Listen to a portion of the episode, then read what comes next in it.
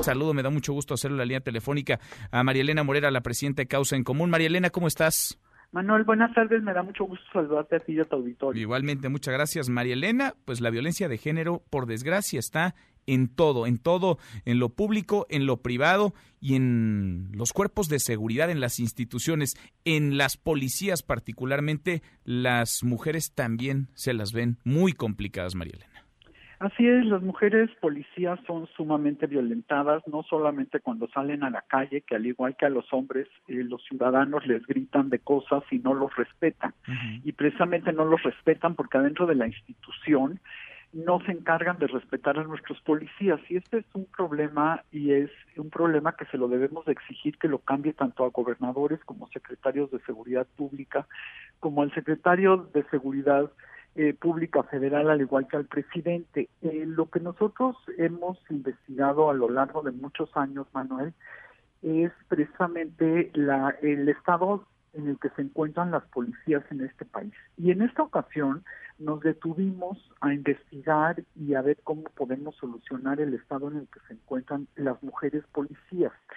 Hicimos un estudio en el Estado de México y en, en, la Policía del Estado de México y en la Policía de Nezahualcóyotl que nos dejaron, nos permitieron el acceso a sus secretarios. Y precisamente aquí lo que encontramos es que hay una gran violencia en contra de las mujeres al interior, empezando por las academias. Es increíble que dentro de la academia es donde se sientan las mujeres más vulneradas, el 68% eh, nos dijo a través de una encuesta y grupos de enfoques que reciben comentarios ofensivos, el 18% solicitudes sexuales, 9% mensajes, fotos y este y extrañamientos el 5% manoseos, ¿no? Entonces, donde pensaríamos que deberían de estar más seguras las mujeres policías es cuando, pues, las está realmente eh, como pues estás de alguna manera eh, tratando de hacer que ellas quieran ser policías y los demás las maltratan, ¿no? Y después ya entran a ser policías y el maltrato, por supuesto, sigue, sobre todo en estas instituciones que son tan jerárquicas, Manuel, donde eh, la, la tienen todos tienen que obedecer al mando y pues el mando es el que te discrimina o es el que te amenaza o es el que te violenta, ¿no? Igual sucede, por supuesto, en el ejército y en la marina. ¿no? Sin embargo, me parece que aquí lo más importante es empezarlo a visibilizar para que las cosas cambien. Y bueno, ya después de haberlo visibilizado con sus jefes de lo que estaba sucediendo, nos permitieron hacer un taller para sensibilizar tanto a hombres como a mujeres. Las mismas mujeres que encuestamos nos pidieron que hubiera mandos en el taller.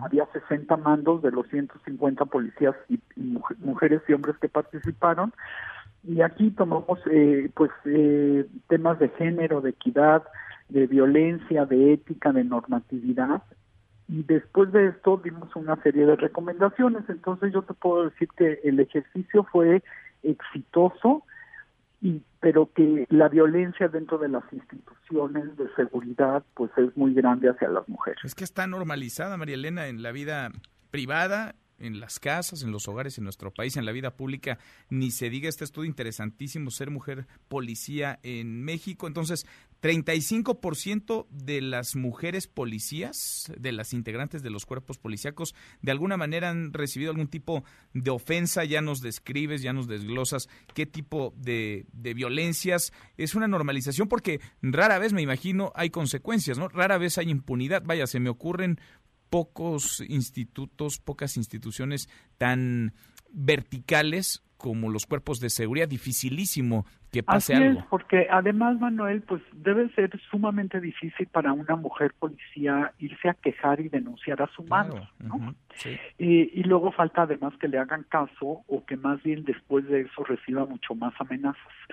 Entonces, por eso es que es importante sensibilizarlos. En la mañana en alguna entrevista dije que la Secretaría de Seguridad Pública del Estado de México, tanto como el secretario de Seguridad Pública de Netzahualcoyot, estaban sensibilizados y precisamente por eso nos permitieron hacerlo.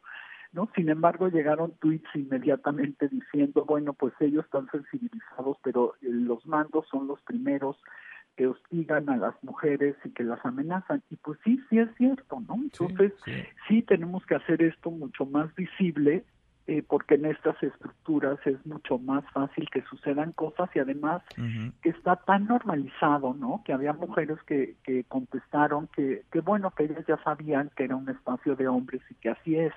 Pues sí es un espacio que siempre se había considerado de hombres de manera errónea, pero no debe de ser así. Hoy hay el 20% de las mujeres en el en los cuerpos de policía de 380 mil policías que hay en México, el 20% ya son mujeres.